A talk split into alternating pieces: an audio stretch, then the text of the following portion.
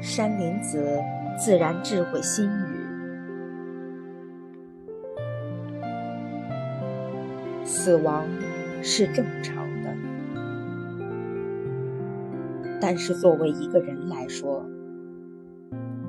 糊里糊涂的活着就不正常了，也是很不应该的。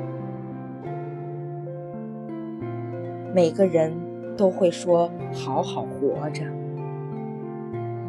但“好好活着”的真正含义，是很少有人能理解的。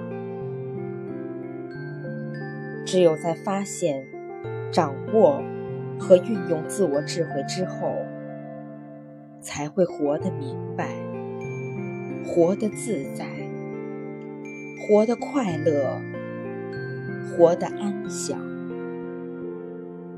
这正是智慧态的表现。每一个人都应该时刻认识到生命存在的紧迫感。正是因为愚痴，才使一些人整天沉浸在无聊的烦恼和痛苦之中。不能自拔。